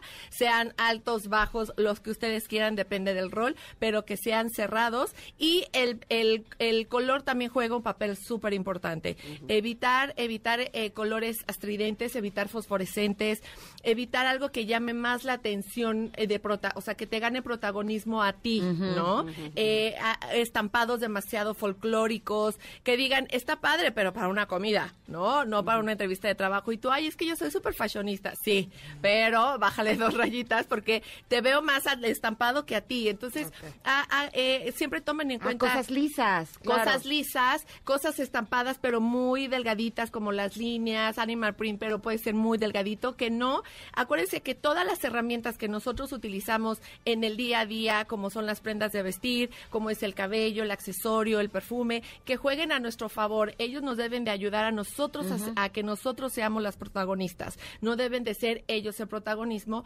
porque entonces nos demerita a nosotros eh, personalidad. A mí me llamó la atención cuando me enteré que los futbolistas, cuando van al estadio, llegan de traje. Ajá. Y después se ponen la ropa de, de, De deporte. de deporte, Sí, claro. y que lo hacen como una señal de respeto, hacia su respeto. trabajo. Exacto. Y eso se me quedó tan grabado que de hecho el otro día aquí me preguntaban que por qué me arreglo para venir al radio. Yo les decía, porque es mi trabajo y lo respeto. claro. Pero nadie te va a ver, me veo yo a mí misma. O sea, Exacto, ¿no? Y exacto. cuando vienen entrevistadas como tú me ven y creo que eso Y es muy bien bonita, por Ay, gracias. Pero como que Ay, se me hace bien chiflé, pero no importante. soy yo. Sí se oyó, sí se oyó. Eh, sí se pudo. sí se Gracias, pudo. Tam. Que la ropa le demos esa importancia, que es la, la Sí. forma en la que nos estamos presentando. Es como la envoltura del regalo. Sí, exacto. pero que no el moño sea mejor que el regalo en sí. ¿no? Exacto, exacto. Oye, muy mira, bien, por muy bien traducido. Sí. Jonathan nos dice, es en Twitter, es complicado saber quién te va a hacer la entrevista. A mí un día me cambiaron el rol y pues no fue favorable. Hice lo del traje y no, no funcionó. Sí, dice. ya ven, sí, eso es lo que pasa, pero eh, e- es que es que es un rol, de repente eh, de- deben de, o sea, si en, en ese momento te cambian, por ejemplo, quién te va a entrevistar, pero el, el mood de la, de la empresa ya te lo sabes, entonces no hay error. Ahí lo que a lo mejor que pasó es que no investigó bien el protocolo de vestimenta y cheque sobre todo el día, porque es muy diferente el lunes, martes o, eh, o el viernes, a lo mejor el Claro. viernes es mucho más, más Casual. accesible, mucho más casual. Entonces, todo eso, investigarlo, de repente, hablen, acuérdense que, que también pedir, el pedir está el dar, ¿no? Y de repente hablar con las operadoras, decir, oye, échame la mano, ¿cómo está? Y te pueden ayudar, o sea, puede, puedes lograr el objetivo siempre y cuando tengas, tengas, tengas las herramientas para lograrlo. Y sabes que yo tengo una teoría. Si hiciste todo lo que tenías que hacer, te Sí. preparaste para esa entrevista, Sí. te vestiste adecuadamente, hiciste tu investigación Sí. y no te dieron ese trabajo, es porque ese trabajo de todas formas no era Ay, para no ti. era. No, Ay, pero que no, no. sea que fue porque no ibas vestido adecuadamente. Exactamente, ¿no? o decir, híjole, o que salgan y que digan, ¿qué onda la de colores, no? O sea, ¿qué onda la de rojo? No, oye, ¿qué onda con la licenciada en administración? Abran las Ay, ventanas porque se echó tres perfumes, Ya se echó un clavado. Abran- Imagínate. De, oye, ¿qué tal? O sea, y llega, y llega la secretaria al despacho y así, ¿qué onda? O sea, ¿quién acaba de salir, no? O sea, eso tampoco está mal. Acuérdense que siempre hay que dejar cierta huella, pero de una manera agradable y no hay que saturar. ¿no? Perfecto. Oye, muchísimas gracias por Ay, estos feliz y mucho éxito en su entrevista. Gracias. ¿Dónde te encontramos para sí, más síganme en mis redes sociales en Instagram en arroba Michelle Ávila Stylist. perfecto. Gracias. Gracias, Gracias, Michelle. Michelle. Besos. Gracias. Bye, bye. Oigan, vámonos a un corte porque esto sigue y sigue muy bien. Valeria Rubio, nuestra nutrióloga, nos va a hablar de alimentación en los hombres. Ellos también necesitan alimentarse muy bien, muy adecuadamente. Así es que por favor no se vayan. Somos Ingrid y Tamara en MBS. Es momento de una pausa. Ingrid y Tamara, en MBS 102.5.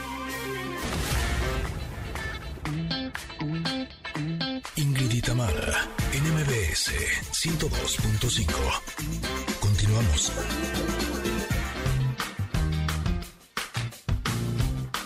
Barriga llena, corazón sano y contento. Nutrición con Valeria Rubio. Que acabo de escuchar bien. Y en algún momento de esta canción algo dice de la pompa y del guacamole. Tenías razón, Ingrid. Tiene que ver la ¿Viste? pompa, el aguacate. Claro. Te que dije, sí. para elegirlos hay que elegirlos igual que a los que las pompis, así ni muy duros ni muy suavecitos, ¿o no, mi vale? ¿Cómo estás, Así Vale? es, buenos días, Ingrid, buenos días, Tam, ¿cómo amanecieron hoy?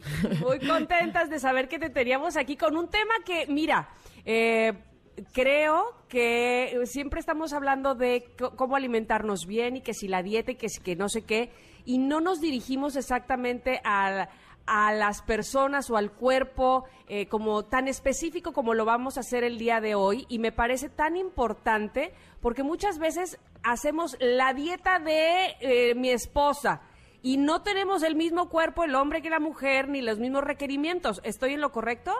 Estás en lo súper correcto, Tam. Y es que nos escribieron mucho en las redes sociales de, oigan, ¿y a nosotros qué onda? Ya viene el Día del Padre y la nutrición en los hombres debe ser también como más específica, quizá un poco diferente o es la misma. Y entonces nos pareció súper interesante dedicarles eh, este martes de nutrición precisamente a los hombres, quizá eh, pues a partir de los 30, 40, que ya empiezan en una edad más madura, y muchos son papás, y entonces, bueno, les voy a platicar primero que nada las diferencias, porque bueno, sí hablamos mucho como de equidad de género y que tengamos las mismas oportunidades, pero realmente, físicamente, biológicamente somos diferentes. Los hombres, por ejemplo, por naturaleza tienen más masa muscular que las mujeres, que esto trae una serie de factores que los llevan, por ejemplo, a tener un metabolismo más acelerado, queman más calorías Uy, que las mujeres, por ende su requerimiento nutricional pues es, es mayor, ¿no?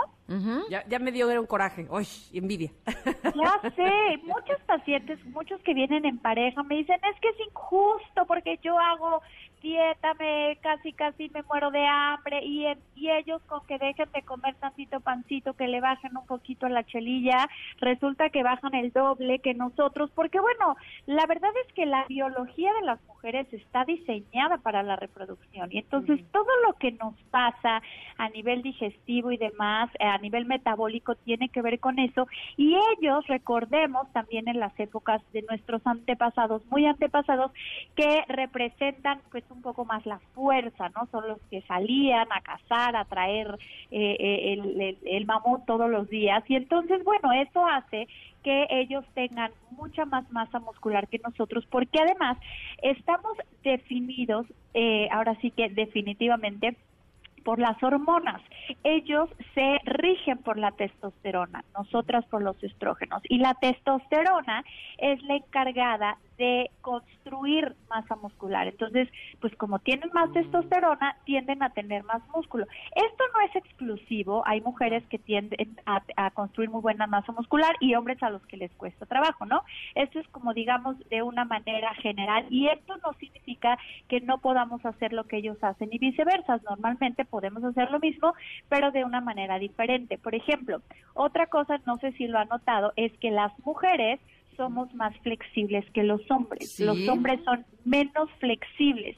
Precisamente nuestra pelvis es más ancha, tenemos que tener esta capacidad de, de flexibilidad en los músculos, en los tendones y en los ligamentos, y ellos más que flexibles tienden más hacia la fuerza, suelen poder cargar eh, más peso que nosotras por eh, la fibra, eh, perdón, por la cantidad de músculo es importante. La fibra muscular no es diferente, pero la cantidad de músculo sí. Su corazón es más grande, niñas, imagínense eso, nuestro corazón es más pequeñillo. Entonces, aunque los veamos así, todos rudos y, y que muchos no lloran, pues tienen un corazonzote. ¿Cómo ven? Órale. Oye, pero dime una cosa, porque yo vivo con tres hombres, ¿no? Sí. Al final mis niños, eh, los chiquitos tienen 12 y 9, pero no se nota la hora de comer. o sea, si hay algo que puedo eh, dar fe, que hay una enorme diferencia con nosotros las mujeres, es en las cantidades de comida que comen. O sea, si yo me comiera lo que come mi hijo de nueve años en cantidad, eh, pesaría lo doble de lo que peso, ¿no? Como que eh, su metabolismo siempre es mucho más rápido. Pero ellos también tienen que equilibrar los grupos alimenticios de la misma manera que lo hacemos nosotras. Sí, sí, sí. El equilibrio nutricional es el mismo en cuanto a carbohidratos, proteínas, eh, vitaminas, minerales. Por ejemplo, eh, la, eh, el- en los nutrimentos inorgánicos, por ejemplo, los minerales, sí los requerimientos son diferentes. Eh, nosotros requerimos más hierro, ellos eh, requieren, eh, digamos, más proteína, por ejemplo, eh, más ácido fólico nosotras y demás. Pero lo que dices es súper cierto y te voy a decir en qué radica. Acuérdense sobre todo en niños y en adolescentes, el apetito está relacionado con el crecimiento. Si están creciendo, si están teniendo brotes importantes de crecimiento, les da hambre y si no, no. Y las mujeres dejamos de crecer antes. Las mujeres dejamos de crecer en cuanto aparece la primera menstruación, a lo mejor al año, dos años, que es más o menos 12, 13, 14 y ellos a los 18 más o menos dejan de crecer. Entonces, el, el, el hambre es mayor por más tiempo, hablando de esta etapa que decías de tus hijos de la adolescencia, eh, por ahí salió un meme que decía, ¿cómo les va a ir a los hijos ahora que regresen a la escuela sin sus cuatro desayunos y sé. 17 lunch porque se la han vivido pegados a la cocina, ¿no? Yo tengo niño y niña y la diferencia es abismal, ¿no? Entonces, eh, sí, los niños y los adolescentes tienen más apetito porque crecen más por más tiempo. También las mujeres tendemos a tener una talla más pequeña. En México, la media de estatura en mujeres es de 1,60, en hombres es de 1,70. Entonces, sí tendemos a tener una talla más pequeña, una densidad ósea más pequeña, por lo, perdón, más baja, por lo mismo de que dejamos de crecer antes y ellos siguen creciendo por más tiempo. Y ya en los adultos, este apetito y las porciones, por supuesto, son diferentes. E insisto, no es generalizado. Hay mujeres que comen eh, idéntico o más que el marido, el novio o el hijo, y, y viceversa. Hay hombres que comen poco, pero Sí, en general, los hombres tienen más apetito por lo mismo, porque su gasto energético es mayor. Hay que recordar que el músculo quema el doble de calorías que la grasa, entonces tienen un gasto calórico más grande y por ende un apetito mucho mayor al que tenemos nosotras. Ok, ok. Oye, pues este, la verdad es que eh, resulta interesante, insisto, que no se dejen llevar los hombres por las dietas que hacen sus esposas, sus novias, sino que además, que esa es una pregunta con la que me gustaría cerrar. So- eh, los hombres sí, sí est- están interesados, según tu experiencia, sí están interesados en llevar una dieta o qué, o qué tanto, ¿sí? Cada vez más, Tam, mi nicho te puedo decir que cuando empecé esto hace veintitantos años era un 80-90% mujeres versus 10-20% hombres. Hoy es 50-50. O Órale. sea, hay muchos hombres que hoy ya se preocupan desde muy chiquitos Muy por bien. su alimentación, por verse mejor. Eh, la, la distribución de la grasa, por ejemplo, que en hombres es más hacia el centro, hacia la pancita, pues ya se preocupan mucho más por bajar la pancita, eh, por estar más en forma, incluso por estar más saludables, porque también son más propensos a las enfermedades cardiovasculares que nosotros. Los estrógenos a nosotros nos protegen de la enfermedad cardiovascular. Entonces, es- son mucho más comunes en los hombres adultos y entonces sí, cada vez se cuidan mucho más este tema de la alimentación. Buenísimo. Vale, esto estuvo súper interesante, no solamente si eres hombre, sino también eh, los que tenemos hijos hombres o pareja, ¿no? Claro. Es importante saber eh, cómo se pueden alimentar para que tengan un estado óptimo de salud y, por lo tanto, eh, entonces se refleje también en su físico. Eh, ¿Dónde te podemos encontrar para citas y mayor información? Gracias Ingrid, besitos, Tam a las dos. En eh, Instagram estoy como nutrióloga Valeria Rubio, en Facebook también nutrióloga Valeria Rubio. Ya saben, papás, hombres, eh, mucha fibra, muchas harinas integrales, poca sal, bájenle a las chelillas, hagan ejercicio, tengan buena actitud. Perfecto. Sobre todo. Gracias, Vale. Besitos, las quiero, bye. Nosotras a ti y nosotras nos vamos también a un corte, ¿verdad, Tam? Sí, sí, sí, vamos, pero regresamos con buenas noticias y sobre todo también para saber qué nos va a tener Pontón en un momento más. Así es que no se vayan, estamos en MBS 102.5. Es momento de una pausa. Ingrid en MBS 102.5.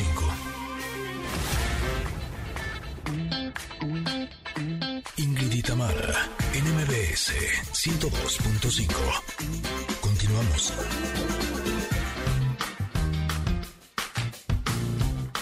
Barriga llena, corazón sano y contento. Nutrición con Valeria Rubio.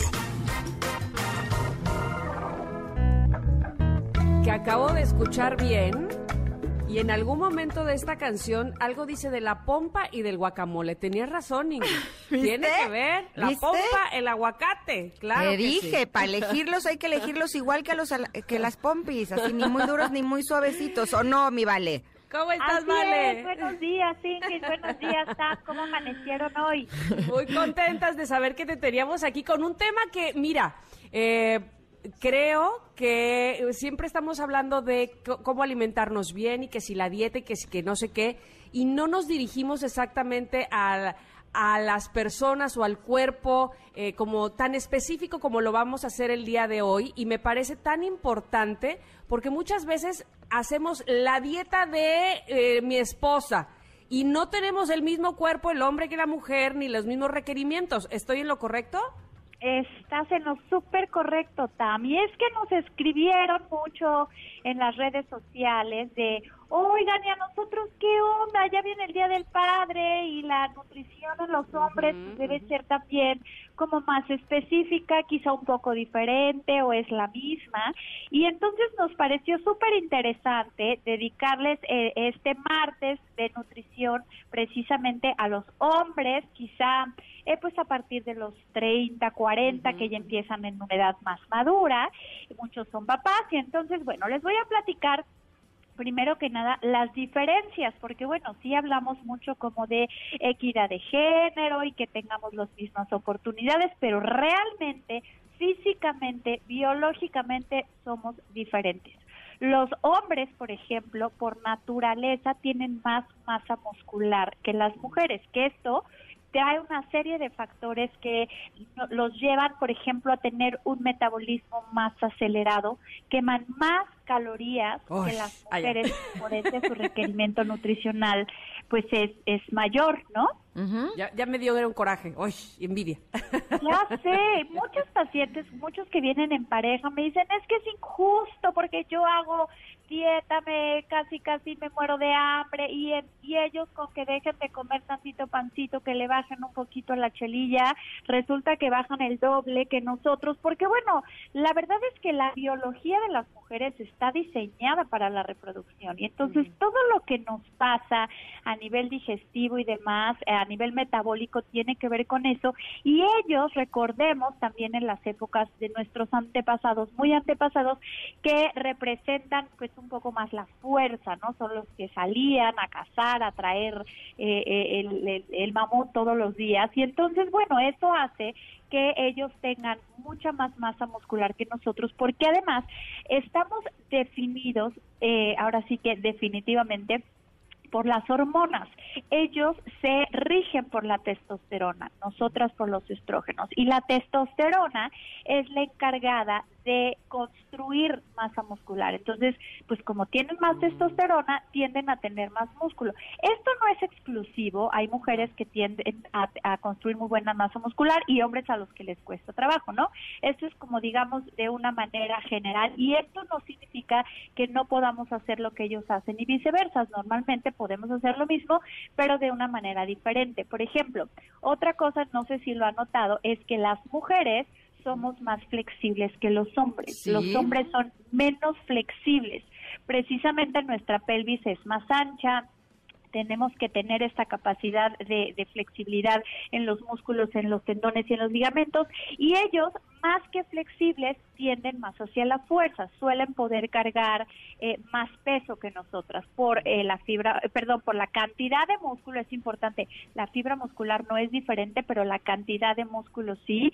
Su corazón es más grande, niñas, imagínense eso, nuestro corazón es más pequeñillo. Entonces, aunque los veamos así, todos rudos y, que muchos no lloran, pues tienen un corazonzote. ¿Cómo ven? Órale. Oye, pero dime una cosa, porque yo vivo con tres hombres, ¿no? Sí. Al final mis niños, eh, los chiquitos tienen 12 y 9, pero no se nota la hora de comer.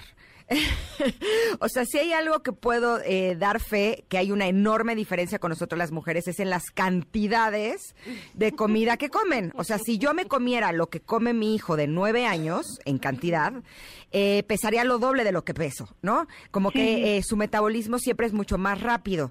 Pero ellos también tienen que equilibrar los grupos alimenticios de la misma manera que lo hacemos nosotras. Sí, sí, sí. El equilibrio nutricional es el mismo en cuanto a carbohidratos, proteínas, grasas vitaminas, minerales. Por ejemplo, eh, la, eh, en los nutrimentos inorgánicos, por ejemplo, en los minerales, sí los requerimientos son diferentes. Eh, nosotros requerimos más hierro, ellos requieren, digamos, más proteína, por ejemplo, más ácido fólico nosotras y demás. Pero lo que dices es súper cierto y te voy a decir en qué radica. Acuérdense sobre todo en niños y en adolescentes, el apetito está relacionado con el crecimiento. Si están creciendo, si están teniendo brotes importantes de crecimiento, les da hambre y si no, no. Y las mujeres dejamos de crecer antes. Las mujeres dejamos de crecer en cuanto aparece la primera menstruación, a lo mejor al año, dos años, que es más o menos 12, 13, 14 ellos a los 18 más o menos dejan de crecer. Entonces, el, el, hambre es mayor por más tiempo, hablando de esta etapa que decías de tus hijos de la adolescencia, eh, por ahí salió un meme que decía, ¿cómo les va a ir a los hijos ahora que regresen a la escuela sin sus cuatro desayunos y sus 17 lunch porque se la han vivido pegados a la cocina, ¿no? Yo tengo niño y niña y la diferencia es abismal, ¿no? Entonces, eh, sí, los niños y los adolescentes tienen más apetito porque crecen más por más tiempo. También las mujeres tendemos a tener una talla más pequeña. En México, la media de estatura en mujeres es de 1,60, en hombres es de 1,70. Entonces, sí tendemos a tener una talla más pequeña, una densidad ósea más pequeña, por lo, perdón, más baja, por lo mismo de que dejamos de crecer antes y ellos siguen creciendo por más tiempo. Y ya en los adultos, este apetito y las porciones, por supuesto, son diferentes. E insisto, no es generalizado. Hay mujeres que comen eh, idéntico o más que el marido, el novio o el hijo, y viceversa. Hay hombres que comen poco, pero y en general los hombres tienen más apetito por lo mismo, porque su gasto energético es mayor. Hay que recordar que el músculo quema el doble de calorías que la grasa, entonces tienen un gasto calórico más grande y por ende un apetito mucho mayor al que tenemos nosotras. Ok, ok. Oye, pues este, la verdad es que eh, resulta interesante, insisto, que no se dejen llevar los hombres por las dietas que hacen sus esposas, sus novias, sino que además, que esa es una pregunta con la que me gustaría cerrar, eh, los hombres sí, sí están interesados, según tu experiencia, sí están interesados en llevar una dieta o qué, o qué tanto, ¿sí? Cada vez más, Tam, mi nicho te puedo decir que cuando empecé esto hace veintitantos años era un 80-90% mujeres versus 10-20% hombres. Hoy es 50-50. O sea, hay muchos hombres que hoy ya se preocupan desde muy chiquitos por su alimentación, por verse mejor. Eh, la, la distribución de la grasa, por ejemplo, que en hombres es más hacia el centro, hacia la pancita, pues ya se preocupan mucho más por bajar la pancita, eh, por estar más en forma, incluso por estar más saludables, porque también son más propensos a las enfermedades cardiovasculares que nosotros. Los estrógenos a nosotros nos protegen de la enfermedad cardiovascular. Entonces, son mucho más comunes en los hombres adultos y entonces sí, cada vez se cuidan mucho más este tema de la alimentación. Buenísimo. Vale, esto estuvo súper interesante, no solamente si eres hombre, sino también eh, los que tenemos hijos hombres o pareja, ¿no? Es importante importante saber eh, cómo se pueden alimentar para que tengan un estado óptimo de salud y, por lo tanto, eh, entonces se refleje también en su físico. Eh, ¿Dónde te podemos encontrar para citas y mayor información? Gracias Ingrid, besitos, Tam a las dos. En eh, Instagram estoy como nutrióloga Valeria Rubio, en Facebook también nutrióloga Valeria Rubio. Ya saben, papás, hombres, eh, mucha fibra, muchas harinas integrales, poca sal, bájenle a las chelillas, hagan ejercicio, tengan buena actitud. Perfecto. Sobre todo. Gracias, Vale. Besitos, las quiero, bye. Nosotras a ti y nosotras nos vamos también a un corte, ¿verdad, Tam? Sí, sí, sí, vamos, pero regresamos con buenas noticias y sobre todo también para saber qué nos va a tener Pontón en un momento más. Así es que no se vayan, estamos en MBS 102.5. Ingrid y Tamara, en MBS 102.5. Continuamos. Ingrid y Tamara tienen buenas noticias. Ahí les vamos con las buenas noticias porque resulta que la Ciudad de México fue reconocida como la primera ciudad latinoamericana del futuro del 2021-2022 y además obtuvo el séptimo lugar en la categoría de potencial económico del ranking de la unidad de inteligencia, que es la FDI Intelligence, del Financial Times. Ok, felicidades Ciudad de México. Sí, oigan, de acuerdo con el ranking, la Ciudad de México fue nuevamente considerada como ciudad latinoamericana del futuro. Me encanta eso. ¿Así lo sientes tú que vives allá, por ejemplo, Ingrid? Eh, pues así como que tan el futuro, futuro, no, porque yo vivo aquí diario, pero. pero sí creo que hemos estado avanzando, hemos eh, estado teniendo cosas eh, más tecnológicas. A veces sí tengo la sensación que la tecnología va más rápida que mis conocimientos, ¿sabes? Es como va muy rápido, ya que me salía una cosa, ya salía una cosa nueva. Pero me da mucho gusto que haya sido reconocida, ¿no? Sí, totalmente. Fíjate que recibió un total de 353 proyectos de entrada de inversión extranjera directa, la cifra más alta para cualquier ciudad de América Latina y la tercera más alta entre todas las ciudades del continente. Muy Órale. bien. Así que felicidades.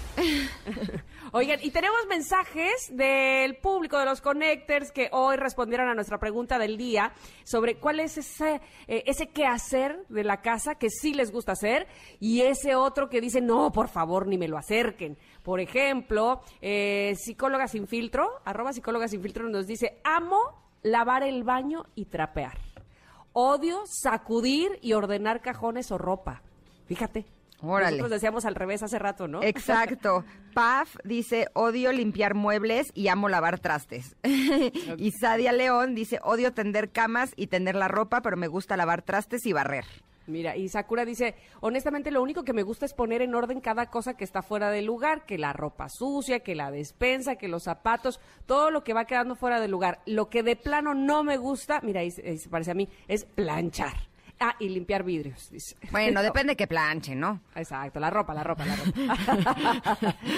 Hay otras planchadurías que sí están Exacto, buenas. sí están ¿Esas, sí esas te gustan, Tam? Esto es bueno, ¿qué te digo? Ah, perfecto. Oye, qué tranquilidad.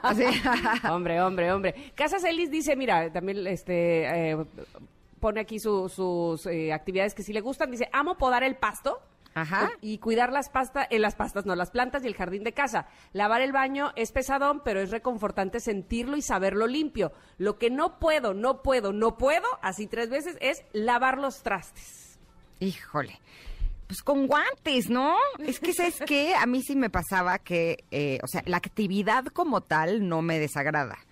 Pero sí con el detergente me quedaban las manos horribles, así, lleno, ya sabes, las uñas, todo lo de alrededor lleno de pellejitos, muy feo. y como muy resecas. Y ahora más porque usamos el gel antibacterial. Entonces, entre el gel y el detergente era un desastre. Entonces, cambié de detergente a uno como más natural y así para que no lastime. Pero además, cuando lavo los trastes lo hago con guantes. Y eso me ha ayudado mucho a no tener ese tipo, ese tipo de problemática. Ahora ¿no? sí que, ahora sí que no es mención, pero cambien de detergente y pónganse guantes. Exacto. Oigan, eh, nosotros ya nos vamos a ir, pero no se pierdan el programa de Pontón de estilo de vida digital. El día de hoy van a hablar de una criptomoneda mexicana. Ándale. Órale, eso está padre, ¿no? Porque la otra está muy mal. O sea, cada que Uy. termino aquí el programa empieza peor. su programa diciendo eh, la Bitcoin se volvió a caer y digo, qué bueno que no le hice caso y no la compré. bueno, y además van a hablar de cómo activar el control parental para que los niños tengan el tiempo justo de jugar videojuegos en la consola. ¿Qué tal eso? Y también en un Smart TV está padre, ¿no? Totalmente. Así es que quédense con Pontón que inicia en unos minutos más. Nosotros nos despedimos agradeciéndoles infinitamente que hayan estado con nosotros. Disfrutamos muchísimo de este programa. Ojalá que ustedes también. Y nos escuchamos mañana. Exactamente, les mandamos un abrazo enorme, tengan un día maravilloso y estaremos muy felices de recibirlos mañana aquí en Ingrid y Tamara a través del 102.5. Hermoso día, bye. Bye, bye. Ingrid y Tamara te esperan en la siguiente emisión, MBS 102.5.